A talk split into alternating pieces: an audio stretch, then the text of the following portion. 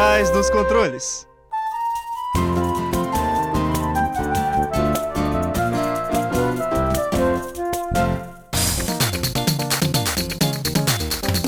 Adivinha quem está de volta? E fala, ouvinte! Preparado para mais um episódio de Por Trás dos Controles? Nosso querido programa se inicia agora com mais um episódio gravado aqui no refrescante estúdio da Rádio Scar 95.3 FM.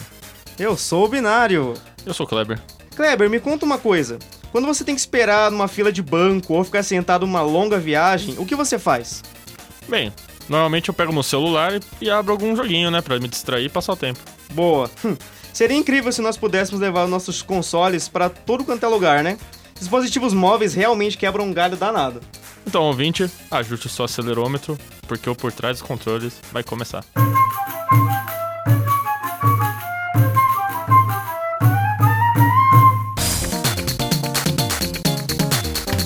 Hoje nós vamos falar sobre uma coisinha aí pequenininha que todo mundo tem nos bolsos. Pequeno, agora é pequeno, mas antes tava, era um tijolão, enfim.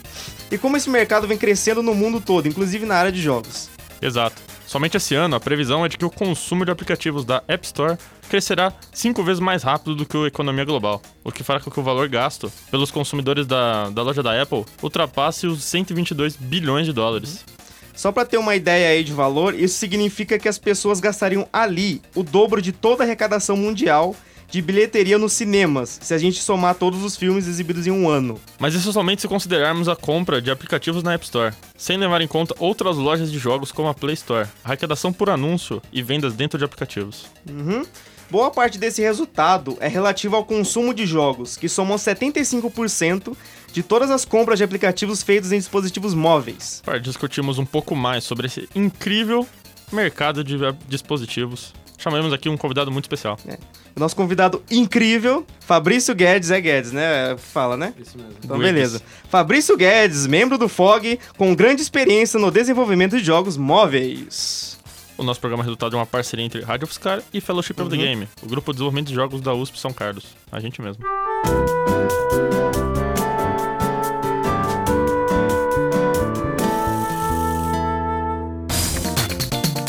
Você está ouvindo Por Trás dos Controles, o programa que pluga você no mundo dos jogos. E agora é hora da nossa entrevista com o nosso ilustríssimo Fabrício Guedes. Olá, pessoal.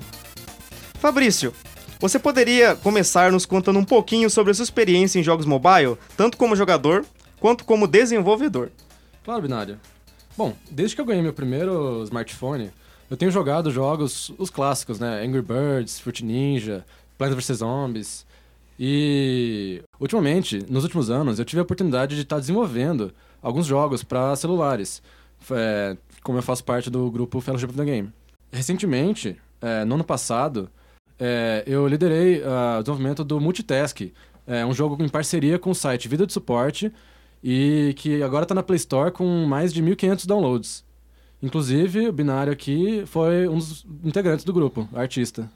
Modéstia à parte, o jogo ficou bonitão. Vale ressaltar que esse jogo foi o jogo oficial da Semana da Computação da USP no ano passado, e meio que a gente fez uma tripla aí, entre o FOG, a Sencomp e o site Vida de Suporte. Exatamente. Vou jogar aqui que. Cadê os, os raiz mesmo? Quem, quem é Angry Birds perto de Snake?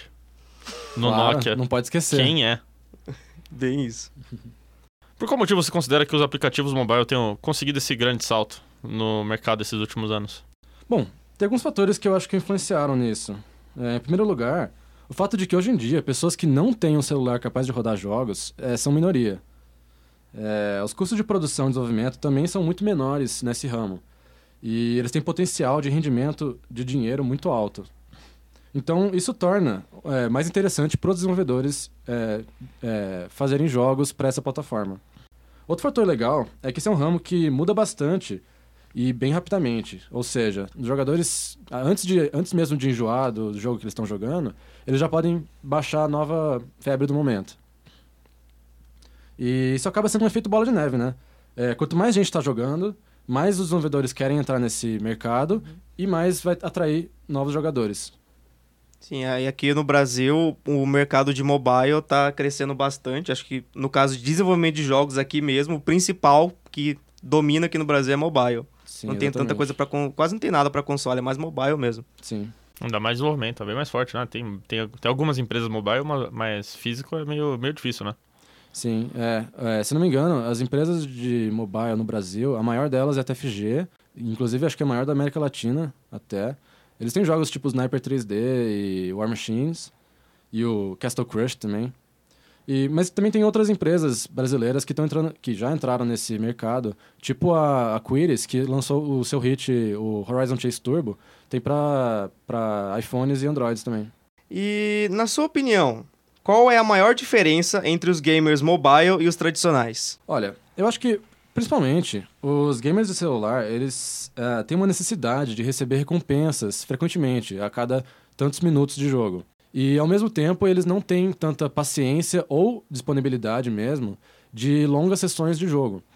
É, então, isso faz com que uh, os jogos tenham aqueles artifícios de, ah, tem limite de energia por dia, você precisa é, voltar no dia seguinte para poder continuar jogando. Ou, para as pessoas que têm mais tempo e dinheiro sobrando, podem pagar para acelerar esse, esse tempo. Eu não estou dizendo que isso torna os gamers mobile melhores ou piores, nem que faz deles gamers é, falsos, sabe? É, eu acho que isso é tudo bobeira. É, mas eles são só um tipo diferente de pessoa, um tipo diferente de jogador.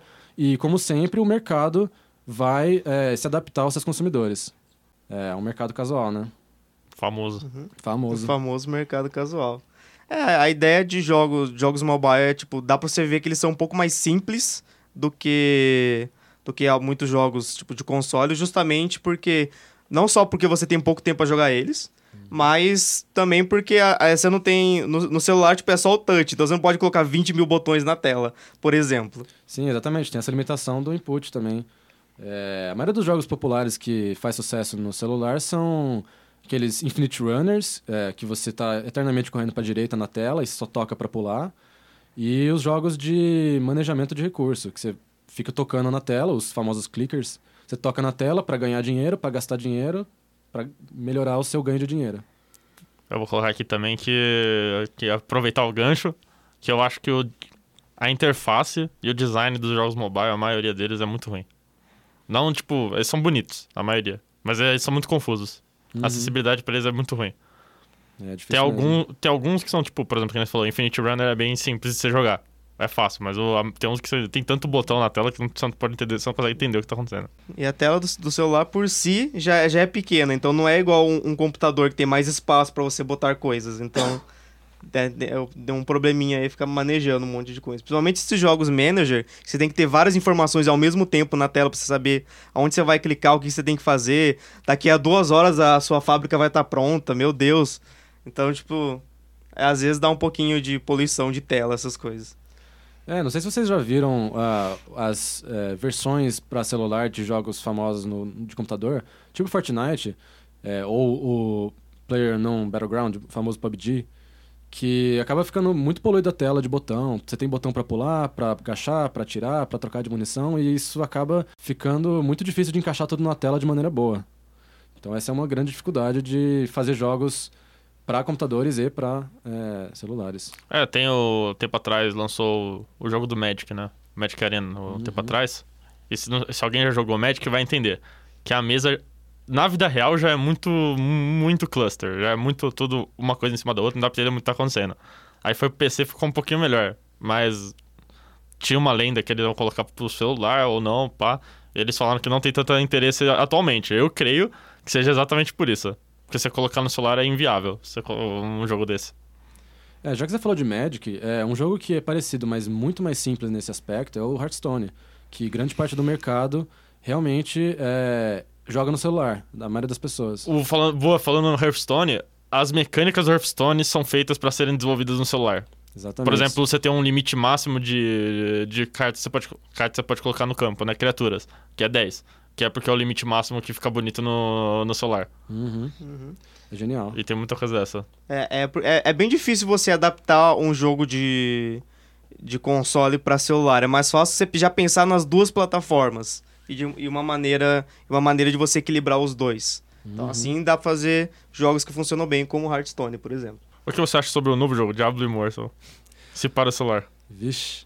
Bom, é seguinte, para quem não sabe dessa história, é, a empresa dessa franquia Diablo, a Blizzard, ano passado ela disse que ia fazer um anúncio grande sobre a franquia. E os fãs estavam esperando, nossa, vai lançar Diablo 4. Nossa, é, tô super hypado, tô esperando muito pra esse jogo. E aí, quando, quando fizeram o um anúncio em novembro de 2018, é, foi, na verdade, para esse jogo, Diablo Immortal, que é da mesma série, tecnicamente, mas é só para celulares. para um público muito mais casual, digamos assim. E aí os fãs não gostaram nem um pouco disso. E teve comentários sarcásticos na, durante a apresentação.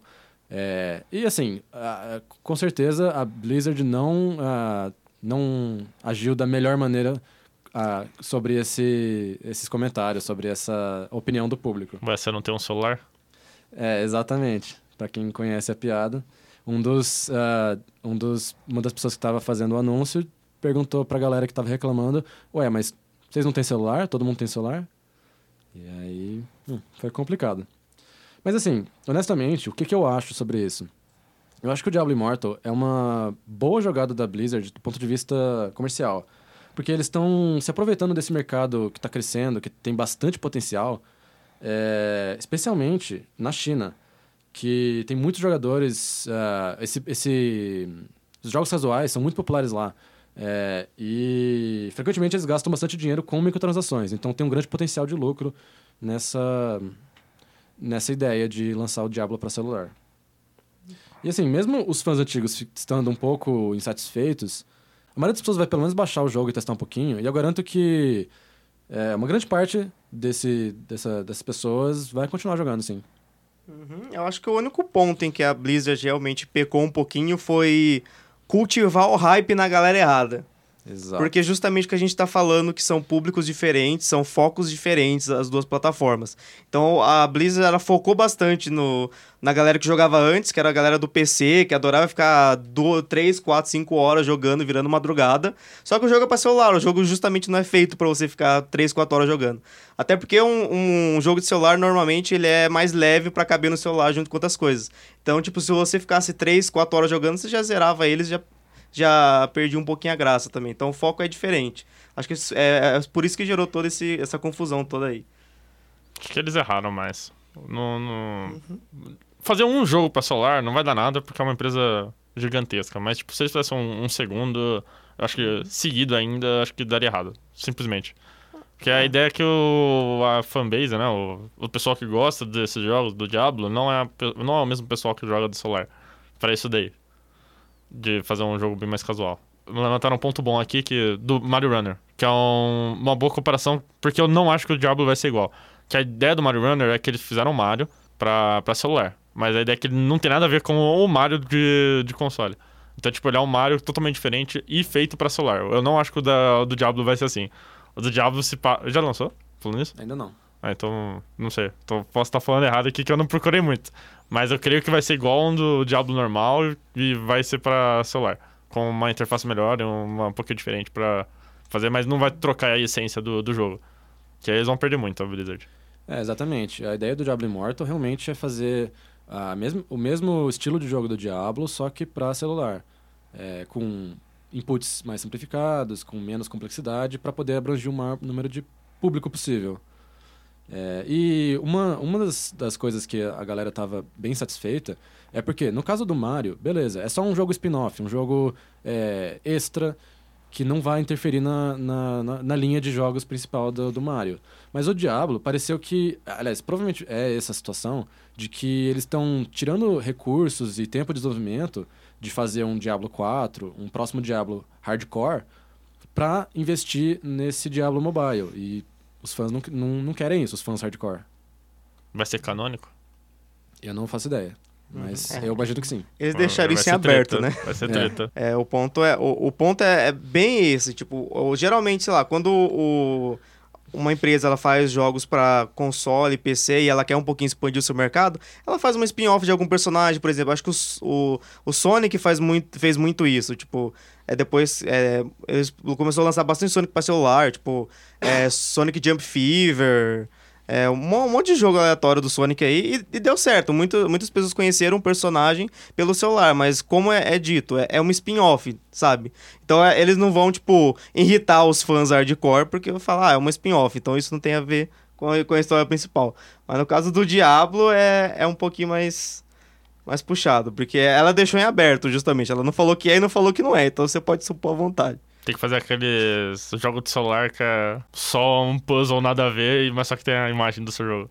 É. É isso que tá faltando. Um Bejeweled, um Match 3, um Candy Crush. Vai ser um Candy melhor. Crush do. De Diablo. de Diablo, esse Um vai ser o Candy jogo. Crush de Diablo. Você combina Que armas incrível. pra ganhar pontos e ganhar armas melhores. Exato. Bom, é, a grande previsão para esse ano é que o mercado de jogos mobile para esse ano supere o de consoles. Qual é a sua opinião sobre isso como jogador e desenvolvedor? Então, aparentemente, ah, se não me engano, a receita do mercado mobile já passou o de PCs e consoles em 2016. E só tende a crescer. É, ano passado, em 2018, estima-se que chegou a cerca de 70 bilhões de dólares no mundo todo. É, isso se deve, em grande parte, ao mercado asiático, especialmente China e Japão.